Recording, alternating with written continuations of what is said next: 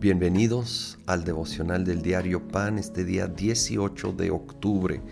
Estamos continuando con nuestro estudio de Primera de Juan, ahora la primera parte del capítulo 4.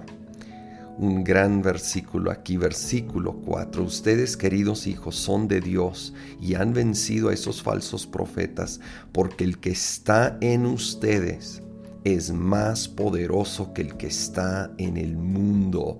Muchos lo conocemos de la Reina Valera, mayor es el que está en vosotros que el que está en el mundo.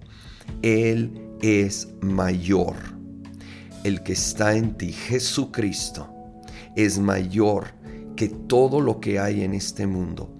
Todo lo que aquí habla de falsos profetas, pero obviamente es un, se aplica a todo lo que el enemigo trata de lanzar en nuestra contra. Jesucristo en nosotros es mayor. Y si Dios con nosotros, ¿quién contra nosotros? Que esto sea nuestra confianza, sobre todo en los tiempos que estamos viviendo. Más adelante el versículo 8 dice, el que no ama no conoce a Dios porque Dios es amor. Así manifestó Dios su amor entre nosotros, en que envió a su Hijo unigénito al mundo para que vivamos por medio de Él. Ya hemos visto cómo Juan enfatiza el amor de Dios y cómo al estar en el amor de Dios, al estar recibiendo ese amor, contemplando ese amor, nos va a llevar a amar a los demás. Y aquí lo dice bien fuerte, ¿verdad? El que no ama no conoce a Dios porque Dios es amor. Y si estás batallando para amar, acércate más a Dios. Conoce más a Dios.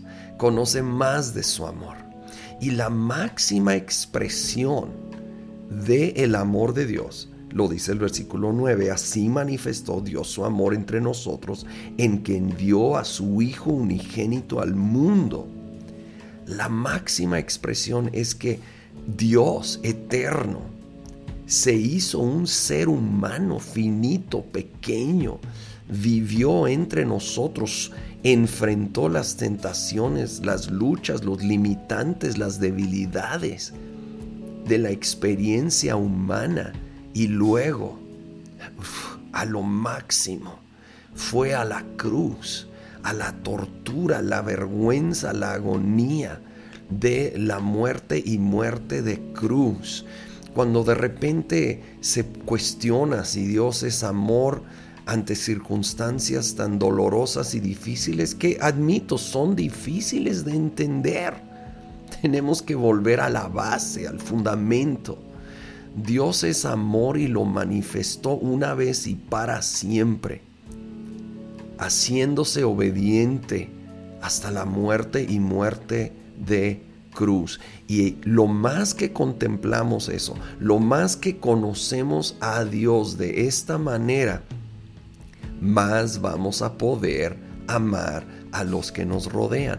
Más que contemplo su perdón, más voy a poder perdonar.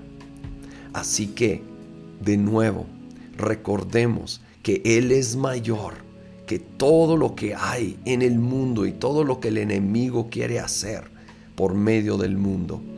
Y Dios es amor y por medio de su amor, extraordinario, incondicional en nuestras vidas, nosotros podemos no solo recibir ese amor, pero reflejar ese amor a este mundo tan necesitado.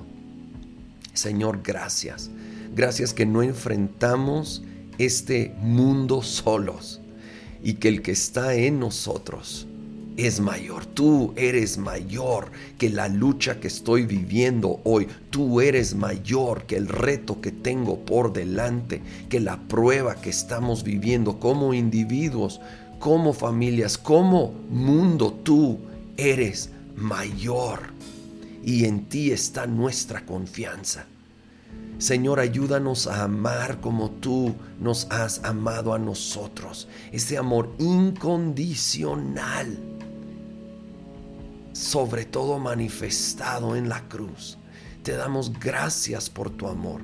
Abrazamos, recibimos ese amor y en el nombre de Jesús reflejaremos ese amor a todos los que nos rodean en el nombre de Cristo Jesús.